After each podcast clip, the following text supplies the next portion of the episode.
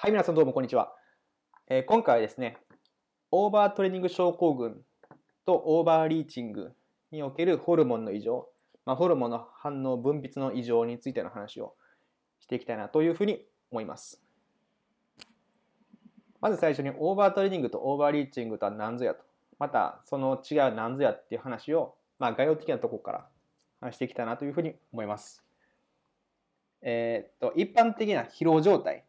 オーバーリーチング、オーバートレーニングを含めた、まあ、全般的、広い意味での疲労状態っていうのは4段階に区分できまして、まず普通の、いわゆる普通の疲労、急性疲労。そして機能的オーバーリーチング、非機能的オーバーリーチング、そしてオーバートレーニング症候群になります。で、こう症候群が入ってないのは完全にあのスペースの不足の問題なので、まあ、気にしないでください。はい。という感じで、こんな感じで 4, か4段階に分けることができます。で、まあ、決定的な定義の違いは何かというと、何かというとリカバリー期間の違いです。急性疲労だと、まあ、典型的にこの、これなんですけど、1回の運動を行って疲労が回復するのに大体長くても2、3日程度で回復してくると思うんですけども、その状態がいわゆる急性疲労です。で、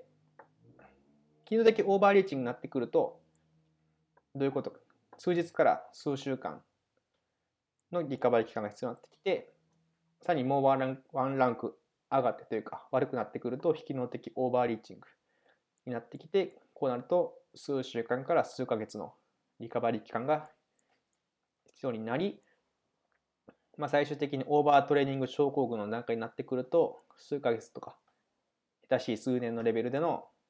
まあ、リカバリーのスパンが必要になってきます。はい。で、まあ、まず最初に疑問に思った人が思うと思うんですけど、機能的オーバーリーチングと非機能的オーバーリーチングの違いは何なのかというところなんですけど、まあ、これは結あ単純明快で、機能的オーバーリーチングっていうのは、超回復が望めるオーバーリーチング。非機能的オーバーリーチングとはそれが望めないオーバーリーチングのことです。どういうことかって言いますと、オーバーリーチングって言ったら、まあ、まさしくこの図なんですけど、こう、何度、えー複数のトレーニングを疲労が回復しないままこう行って、え最後に長期的な回復を、まあ、飛球を取って、ドバンと超回復を得ようという、まあ、さ策略なわけなんですけども、機能的オーバーリーチングだとこんな感じで超回復が起きて元のパフォーマンスを超えていきます。なんですけど、機能的オーバーリーチングになってくると、この疲労が溜まりすぎて、回復を起こしても、元々のパフォーマンスを上回ってこない状況になります。まあ、引きの的オーバーリーチングに必要なリカバリーの期間が数週間から数ヶ月なので、まあ、仮に1ヶ月かかったとしたときに、まあ、想像してもらうと分かると思うんですけども、どんだけ激しいトレーニングをしてしっかり体に負荷をかけたとしても、その後、リカバリーに1ヶ月も時間かけちゃうと、その、まあ合宿だったりなんなりで得たトレーニングの効果、ミトコンドリアの増加だったりとか、まあ筋肥大だったりとかの効果っていうのはもちろんなくなってしまうっていうのは想像できると思います。まあ、その状態が機能的オーバーリーチングですね。で、これがオーバートレーニング症候群になってくると、もう話がまた変わってきて、まあ、こんな感じで疲労をもちろん溜めていくわけなんですけど、オーバーリートトレーニングでも。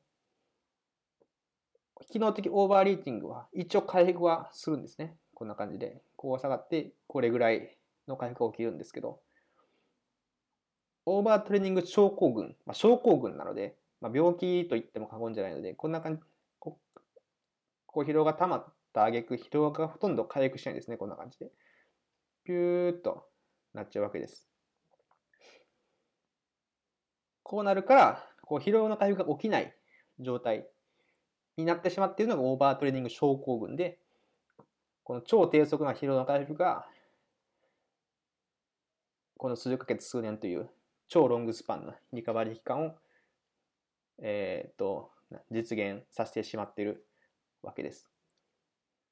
なので、こうなってくると回復を起こさせるために治療的介入が必要になってきます。はい。なんでトレーナーとしては、この機能的オーバーリーチングとオーバートレーニング症候群に関しては避けるべきものということになってきます。それでは、えっ、ー、と、まあ、今回の本題である、まあ、ホルモンの分泌であるとか、まあ、生理学的な部分の話をしていきたいと思うんですけども、まず最初に運動ストレスが入った時にどういったことが起こるのかっていう話、まあ、いわゆる通常状態の話からしていくと、まあ、僕ら運動すると運動ストレスが体にかかります。その運動ストレスが、まあ、体に入ってくると、視床下部に伝達され、視床下部から下垂体に伝達され、副腎刺激ホルモン、まあ、副腎皮質刺激ホルモンと副腎髄質刺激ホルモンがあるんですけど、まとめて、副腎刺激ホルモンが出ます。そうすると、最初の反応として、コルチゾールであったり、ノルアドレナリン、アドレナリン、ドーパミン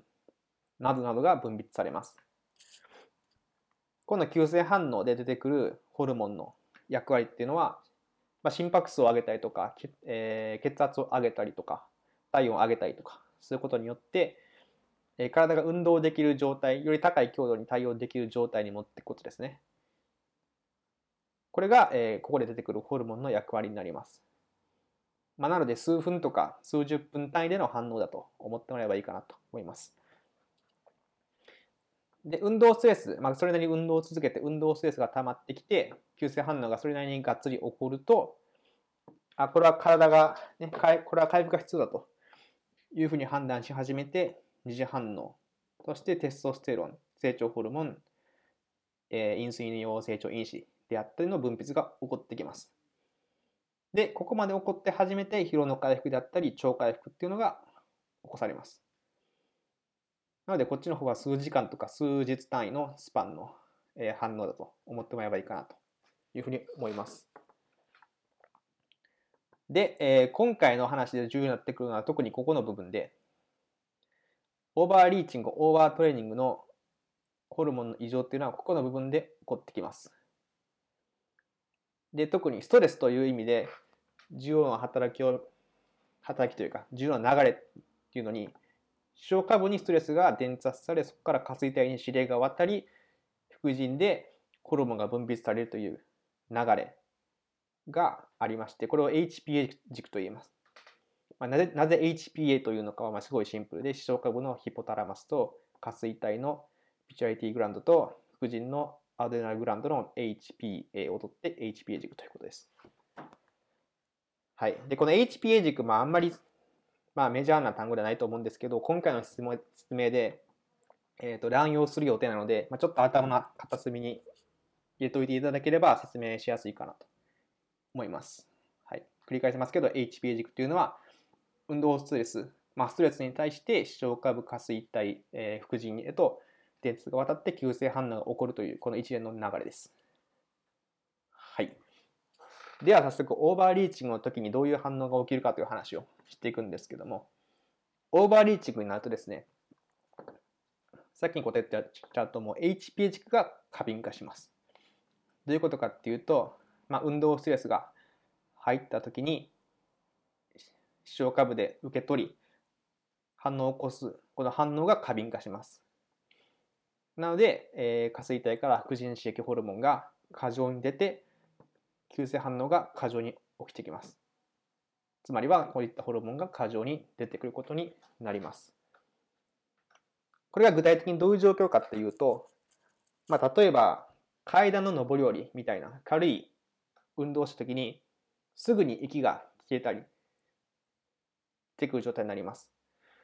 まあ、階段の上り下りってまあスポーツ選手にとってはそんなに高い運動強度ではないと思うんですけどもそういう小さい運動ストレスでも HPA 軸が過敏に働いてしまって、えー、最終的刺激ホルモンがいっぱい出て、急性反応がいっぱい起きて、えー、心拍数が無駄に上がって、血圧が無駄に上がって、という状態が起きてきます。はい。逆に、逆にというか、えー、他に、まあトレーニングとかでがっつり運動したらとかすると、まあ無駄なエネルギーを消費するしてしまって、これが疲労感の原因、まあ、早く疲労してしまう原因になってきます。これが、えー、オーバーリーチングでの HPA 軸の反応です。で、HPA 軸が過敏化したといっても、急性反応はしっかり起きているので、二次反応もしっかり起きるんですね。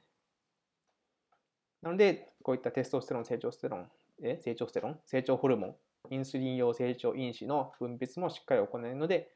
さっき、先ほど出てきたここの後のこの大きなドカンっていう超回復が起きる原因でもあります。はい。で、機能的、あ機能的オーバーリーチングと非機能的オーバーリーチングの違いは何なのかというと、この過敏化がなくなる、過敏化が、えー、収まるまでの時間にあります。えー、繰り返しなんですけども、二次反応っていうのはちゃんと起きてるんですね。つまり回復、超回復っていうのはちゃんとオーバーリーチングの間起きています。ただ、疲労が回復してない。この二次反応が十分に回復起きてないってことが、オーバーリーチングでの疲労感の原因ではなくて、疲労はちゃん、疲労は回復してるんだけども、このこいつらが過敏なせいで、無駄なエネルギーを使って疲労の原因になってくるんですね。なので、オーバーリーチングから回復するためには、いわゆるこの体力の回復、なんていうんですかね、体の回復を待つことが重要というよりも、この HPA 軸の過敏化がいつ取れるかっていうのがポイントになってきます。なので、機能的オーバーリーチング、えー、数日から数週間でなくなるオーバーリーチングっていうのは、ここがその数日から数週間で取れるので、二次反応のドカンとした恩恵を受けれるわけなんですけど、機能的オーバーリーチングになってくると、これがとこれを取るのに数週間、数ヶ月っていうスパンが必要になってくるので、ここで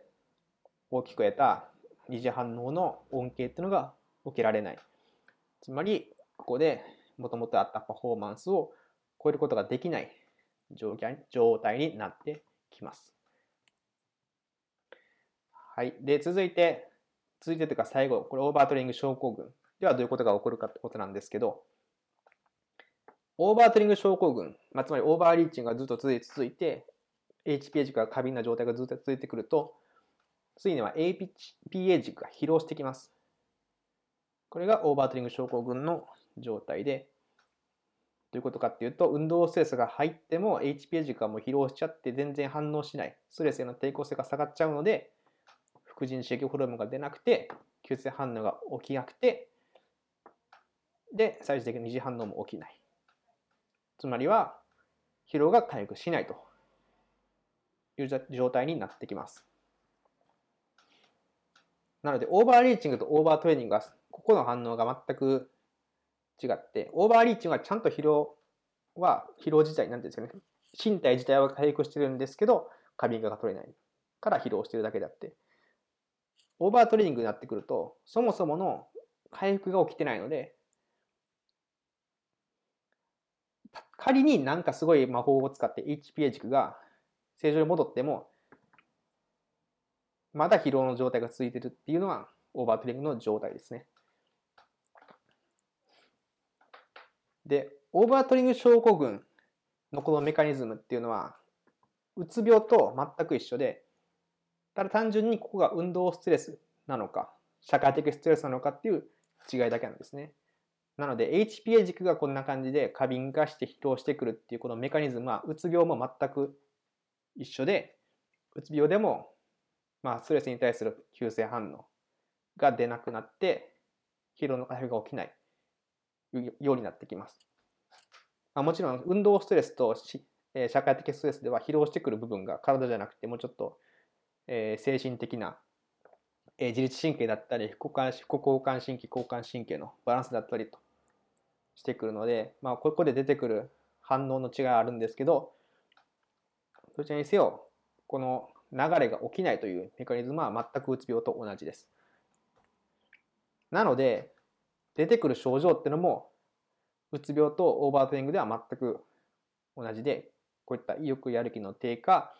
注力認知力の低下、睡眠障害、食欲障害、安静時心拍数の増加などなどの似たような症状がオーバートレーニング症候群でも起こってきます。はい。で、これ裏を返せば、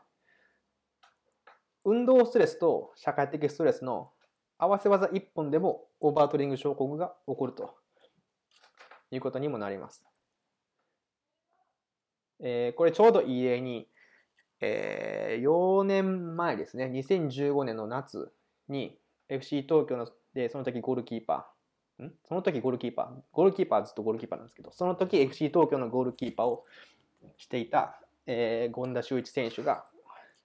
オーバートリング症候群になったという例があって、で、ゴールキーパーってもちろんフィールドの選手に比べると、運動ストレスっていうのは幾分か小さい。とは思うんですけど、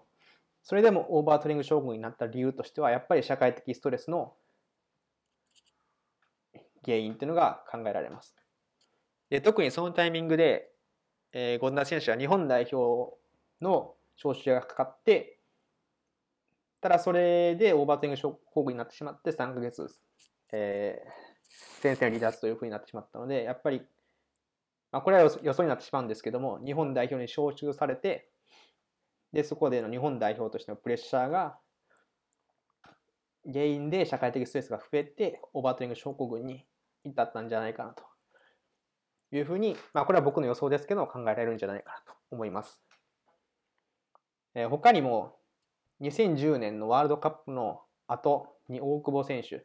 がオーバートリング症候になっていてで2010年のワールドカップ大久保選手は半分サプライズ選出みたいな形で選出されたんですけど、まあ、そんな中でワールドカップ戦い抜いてその後にオーバートリング症候になってしまったという例があって、まあ、この例に関しては、まあ、ワールドカップに出ているので、運動ストレスっていうのはもちろん過剰にあったとは思うんですけど、まあ、それプラス、まあ、サプライズ選出でワールドカップという中で、日本代表のプレッシャーを背負う形になったというのは、一つ社会的ストレスストレスとして大きい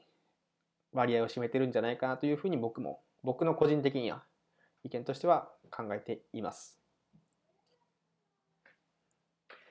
はい。えー、これはですね、一つ研究を引っ張ってきたんですけども、どういう研究かっていうと、えー、二重運動試験というのがありまして、どういう運動試験かっていうと、2回、えー、疲労困憊になる運動を4時間程度のレストを挟んで行うテストでして、このグラフは、えー、レスト1というのがまあプレイですね、いわゆるプレイの状態と、えー、1回目の疲労困憊になる運動の後、4時間の休憩中、2回目の運動の後のホルモンの値です。左からコルチゾール、副腎皮質刺激ホルモン、プロラクチン成長ホルモンということで、えー、この3つはまあストレスホルモンとして知られるホルモンなんですけど、この2つが下垂体から出てくる、まあ、ホルモンを出すためのホルモンで、そのホルモンの影響によってコルチゾールが出てくる形です。で、成長ホルモンはご存知の通り、二次反応で出てきて、筋肥大だったりとかを、まあ、いろんな方向で多大なる貢献をされるホルモンなので、よく知ってるかと思うんですけども、赤丸がオーバーリーチングの選手の反応、青丸がオーバートレーニング症候群の選手の反応です。でも明確に見て分かったと思うんですけど、2回目の試験の後の段階で、オーバーリーチングの選手は過敏にホルモンが出てきています。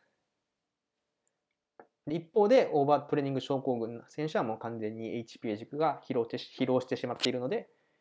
2回目の反応でほとんど安静と変わらないような値のホルモンの量しか出ていないというのがわかります。ただ、コルチゾールに関しては、まあ、いろんな要素が絡み合って出てくるホルモンでもあるので、まあ、運動試験で危険出てこないと今回の研究で出て、まあ、正確にはこの研究で出てきてないんですけど、まあ、コルチゾールもストレスホルモンの有名なホルモンで、うつ病とかオーバートレーニング症候群の診断として有用なものだと言われています。この研究でなぜきれいに出てこなかったのかは、なんか考察でもあんまりきれいに書かれてなかったのでわからないところです。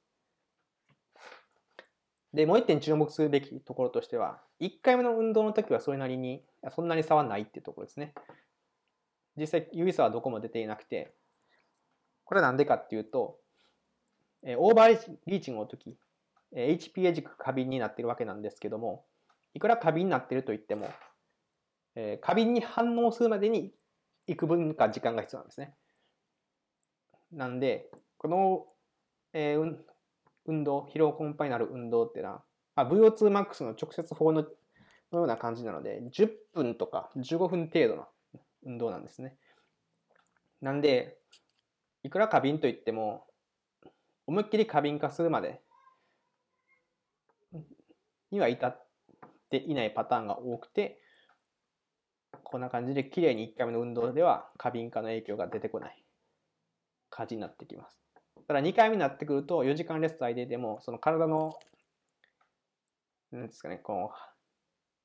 準備、反応準備みたいなのが残っているので、こんな感じで2回目はきっちり過敏に反応が出てくるという形になってきます。オーバートリング症候群の診断方法について続いてやっていくんですけれども、繰り返しになりますが、二重運動テストっていうのが有効です。はい。疲労困憊までの運動を運動を大体4時間のレストで2回行うテストでございますと。で、そこで何を見るかっていうことなんですけども、一般的に使われるのはこの血中乳酸値ですね。えーこの、えー表は sensitivity、overtraining syndrome と non-functional overreaching、機能的オーバーリーチングの選手に使った時の感度の表なんですけど、1回目の運動で血中乳酸値が8ミリモル以下の選手だった、えーの選手のだった場合の感度は overtraining syndrome で80%、非機能的オーバーリーチングで50%っていう感じの数字なんですけど、2回目の運動後の血中乳酸、同じく8ミリモルでいると、えー overtraining syndrome はほぼ感度が100%、ほぼほぼ見落としがない感じになってきて、 non-functional overreaching だと67%になってきます。まあ、この人は、えー、と他のホルモン、さっき出てきたようなホルモンの値を見ていく方法なんですけども、でもちろん例えばコルチゾールなんかは、えー、とオーバートレーニングとオーバーリーチングの差が大きいので、ここの判別には便利だと言われているんですけども、実際問題、あの血をがっつり注射器で取って、でそれを冷凍保存するなりして、電子部にかけてみたいな感じでやっていかないといけないので、まあ現実問題、これを現場で使うのは現実的ではないし、まあそれなら、ちょっと穴足でプチョッと血出して取れる血中乳酸で得るのでも十分数字がいいから、これでいいんじゃないかというような結論になります。えー他にもですね、運動継続時間を1回目と2回目のテストで比べる方法とか、えー最大心拍数を1回目と2回目で比べる方法ってもあるんですけども、やっぱりこの2つは、まあ、若干精度に落ちてくる部分があって、で特に運動継続時間に関しては割と選手への負担も大きいので、精度が落ちる上に選手への負担が大きいとなってくると、まあ、ちょっと現実的じゃないのかなと言います。なので、まあ、仮に血中予算も取れないよう取れない場合だったらどっちかと最大心拍数を使うのがいいかなと思います。ただこの二重運動テストによってオーバートレーニングトレーニング症候群を診断しようとした時の大前提としては精神疾患でないっていうのがあります。まあ、具体的なうつ病ですね。社会的ストレスによって、えー HPA 軸が異常を起こしている状態っていうのはそもそもの原因が社会的ストレスなので運動ストレスではきれいにこういった値が出てこないパターンというのが往々にあるわけですね。なんで事前にうつ病、まあ、社会的ストレスによる影響がどれぐらいあるのかっていうのをスクリーニングしておいてこれは違うという前提で二重運動テストをする必要があるということです。ただですね、まあ、社会的ストレスって人間誰しも往々にして持っているものなので、これを完全にルールアウトするっていうのが根本的に難しくて、特にオーバートレーニング症候群になるような選手、特にプロの選手っていうのは、社会的ストレスが必然的に大きいので、これを完璧にルールアウトするっていうのは難しくて、まあ、えーうつ病のリスクをスコア化するような試験、えー、まあ、アンケート用紙みたいなのがあるんですけども、そういうのでスコアを取って、まあ、どれぐらい社会的ストレスがかかっているのかっていうある程度っていうのをある程度そこスコア化してやることにはなるんですけど、まあ、それがそう簡単にいかないというのが現実問題っていうか現場の難しいところかなというふうに思います。はい。まあ、なんですけども、オーバートレーニング、オーバーリーチングで、やっぱり大事なのは、大前提は予防だということですね。まあ、さっき言ったみたいにオーバートレーニングの診断ってのが、まあ、難しいっていうのに加えて、別に診断したところで、すごいなんか画期的な対応策があるわけでもないですし、確実に長期の離脱を余儀なくされるので、やっぱり大事なのはそうなる前に、機能的オーバーリーチングの段階でちゃんと対応して、機能的オーバーリーチングに行かないようにする。そのために練習強度であったり、パフォーマンス、個人のパフォーマンスのこまめな評価を行っていくということが大事だっていうのがやっぱり大前提になってきます。で、まあ、近年だとね、こんな感じの GPS とか、ハートレートモニターっていうのも割と、まあ、小型化してきて、まあ、手軽とは言わないですけど、それなりに安価にはなってきたので、まあ、ある程度お金があるチームだなら、買えないこともないような値段だと思いますので、こういうのをやっぱ取り入れて、しっかり運動強度、パフォーマンスを強化していくっていうのが、やっぱりオーバーリーチング、オーバートレーニング症候群の話では大事でしょうという話になってきます。えー、それではまとめです。まず、オーバーリーチングっていうのは、運動ストレスへの過敏化、HPA 軸の過敏化が起こっている状態でした。で、オーバートレーニング症候群になってくると、運動ストレスへの抵抗性がなくなってくる。HBA 軸が疲労してくる状態というところで、ここの違いが大きくありました。で、そうなってくると、主にまず下垂体で出てくるホルモンを出すホルモン、えー、副腎刺激ホルモンであったり、プロラクチンであったりっていうのが変化してきて、えー、その次の急性反応であったり、二次的反応に影響を及ぼしてくるというメカニズムでした。で、オーバートレーニングシンドロームとかオーバーリーチングの診断というのは二重運動テストっていうのが使えるんですけども、それは精神疾患のルールアウトが必要で、それが根本的に難しいとのが、えー、まあ難しいところでした。なんで、大事なのは予防ということです。まあ何についても予防が一番大事なのは言うまでもないんですけども、特にこの分野はと言えるかなと思います。えー、こちらが先ほど挙げた、えー、ホルモンの異常の反応と、あとはあの各ホルモンのセンシティビティを出していた表の研究です。確かオープンソースだったと思うので、もし暇があったり、英語を勉強してみたいかなとか、研究を読んでみたいな研究論文を読んでみたいなという方は、ぜひぜひ読んでもらえたらなと思います。ブリティッシュ・ジャーナル・オブ・スポーツ・メディシなんで、すごいちゃんとし、ちゃんとした、えー、ジャーナルなので、えいいかなと、はい、思います。以上です。ご清聴ありがとうございました。それでは次回の論文レビュー、論文レビューじゃないですね。というわけで以上です。ご清聴ありがとうございました。それでは次回の何かでお会いしましょう。さようなら。ポッドキャストをご視聴していただき誠にありがとうございます。何か皆様の参考になるような内容があれば幸いでございます。こちらと同じ内容を YouTube では PowerPoint のスライド付きでやっております。